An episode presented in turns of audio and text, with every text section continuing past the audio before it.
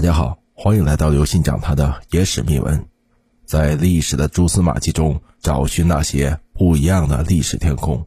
曹丕灭亡东汉时，哪个魏国大臣哭了？公元二百二十年，魏王曹丕接受汉献帝禅让，取代东汉，建立魏朝。其弟曹植身着丧服被哭，那么他不知是几分为汉，几分为代汉登基的？不是自己呢，毕竟他们兄弟俩之间有过一场激烈的夺储之争，这本是众所周知的事情。而在曹魏政权内，同样为了汉朝灭亡而沮丧痛哭的大臣，更是有一人，即金城太守苏泽。这就是历史上的苏泽哭汉，佼佼锋烈。那么苏泽这个人呢，因为在《三国演义》中和历代的《三国志》游戏中不曾登场。因此知名度比较低，很多自认为是三国历史爱好者的人呢，都对他并不是很熟悉。那么在《三国志·魏书·任苏杜正仓传》第十六中记载，说：“则及临淄侯之闻魏氏代汉，皆发福悲哭。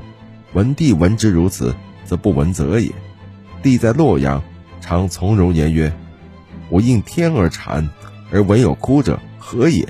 则未为见问。”虚染细章，欲政论以对。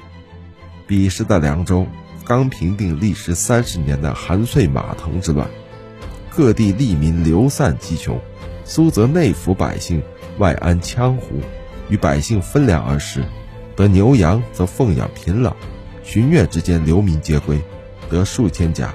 又严明法令，劝导百姓耕种，是年即获大丰收。当时的中枢在凉州的威信仍然很薄弱，怀有野心的豪强此起彼伏，陇西李越、武威严峻、张掖何栾、酒泉黄华、西平曲延等都各举郡而反，皆被苏泽各个击破，依次讨平。苏泽不待朝廷发兵，便以本郡兵马指挥若定，平定益州，以此攻封三百户后，入中书为侍中。他为汉朝发丧之际，正在赴洛阳朝廷之前，因地隔偏远，曹丕是已不知。苏泽入朝后，大臣一顶功臣，首昌称功的董昭与之同事，欲结好之，想枕着苏泽的膝盖睡觉。苏泽厌恶地把他的头推下去。那么苏泽怎么说的呢？苏泽之膝，非宁人之枕也。曹丕听说了曹植在他登基的时候哀哭，询问一众大臣。我顺应天命接受禅让，却有人心怀不满哭泣，这是什么缘故呢？苏泽以为曹丕说的是自己，竟气得虚然怒张，欲持君臣政论一搏。好在另外一个侍中啊，傅训掐了他一把，不是说你，他阻止了他寻死。苏泽此举看似不合时务，却也代表了此时曹魏政权下相当一部分敢怒不敢言的官员士子，在曹操起兵之初。以荀彧为代表的颍川氏族，出于早日削平割据势力、维护汉室中央权威的目的，大力协助了曹操集团的发展壮大。曹郁提出的“奉天子以令不臣”方略，对于曹操最终统一中原，可以说起到了至关重要的作用。但当曹操的野心不断膨胀，与汉献帝代表的东汉正统皇权的冲突愈发激烈时，当其他割据诸侯皆是曹公抱虎也，然托名汉相。挟天子以争四方，动以朝廷为此时，曹魏政权的士族官员们也不可避免了出现了严重的分化。一些不识时务者挺身而出，力斥曹操改朝换代的野心。尚书令荀彧站出来，攻本兴义兵以匡宁国，秉忠贞之诚，守退让之时，君子爱人以德，不宜如此。作为曹操政权的首席文臣。曾为曹操举荐了不可胜数的人才，参与了许多重大战略决策，还多次在曹操出征的时候坐镇许都，为曹操维持后方的稳定。这样一个对曹魏集团的发展居功至伟的大臣，已难逃被曹操打压、冷落，最终忧死军中的结局。就在他死去的第二年，曹操称魏公，在汉王朝疆域内建立自己独立的魏国。那么，立汉四百年，仅王莽一人成过安汉宫，其不臣之心可想而知。而荀彧尚且不免于死，也震慑了群臣。及到曹操称魏王时，竟无人敢于公开异议。但崔琰还是借与杨训书之行表示加耳，时乎时乎，会当有变时，隐晦地表示了自己的不满。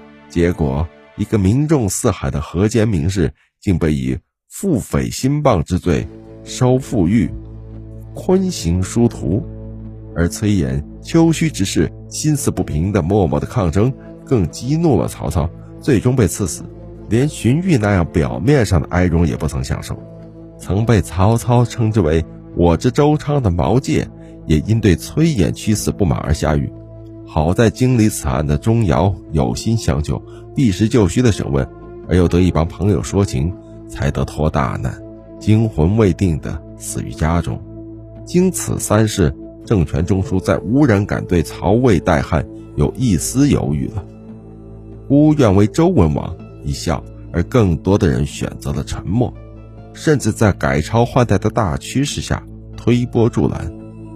等到曹操一死，献祥瑞、受禅礼，种种官样文章一做，种种官样文章一做，曹操的儿子曹丕就登上了大魏朝皇帝的宝座。苏泽自幼便仰慕汉武帝时的名臣汲黯，可以说他和很多凉州地方官员如魏康、姜旭。赵昂等人一样，在一群乱世草头王中，比这为祸丧子多年的马超、韩遂辈方才归顺，最能安定凉州局势。代表朝廷中枢的曹魏，最终无可奈何的接受了曹魏代汉的现实。这一最能代表当时许多州郡官员的共同心态，同样也包括和刘备早年关系密切的故友，如田豫、千昭等人。正因这种心不甘情不愿。当魏帝曹丕向苏泽询问如何得到西域进贡的珍珠时，又在打猎时因被鹿撞破栅栏逃走，与挥刀诛杀相关都吏，皆被曹泽以帝王当修德养性的政论相见。曹丕虽然当场接受，也对这样的既能且直的大臣忌惮反感。数年后，终将苏泽出外为东平国相。苏泽途中发病。英年早逝。作为打下大半江山、三分天下有其二、中原十三州尽得其九州的一代雄主，曹操当然有足够的理由与立场，不对帝座上的傀儡皇帝三叩九拜、俯首帖耳，而将基业传于子孙。但在荀彧、毛衍死后，选择了屈从于强权，而非竭力抗争，实在是那个时代，包括苏泽在内的绝大多数士人的悲哀。荀彧、崔琰、毛阶、苏则是士，还能秉直自己的良知，因为他们的内心深处，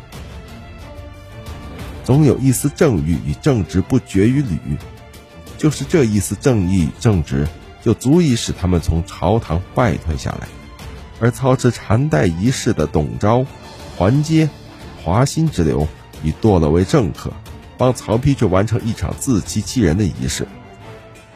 而等到连阮籍、嵇康那样的隐逸派也不容易当时的统治者，魏晋风骨为一匹声色犬马的陆渡所代替，六朝更替上演一次次禅让的丑剧，而此后的开科举取士，重造了一个起自寒门的官僚阶层，士族这个东方式的贵族阶层，也就走到了他的末路。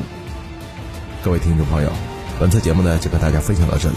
如果您喜欢我们的节目，请您给予我们节目十分好评，并点赞关注，同时转发给您的亲朋好友，邀请他们一起来收听我们不一样的历史天空。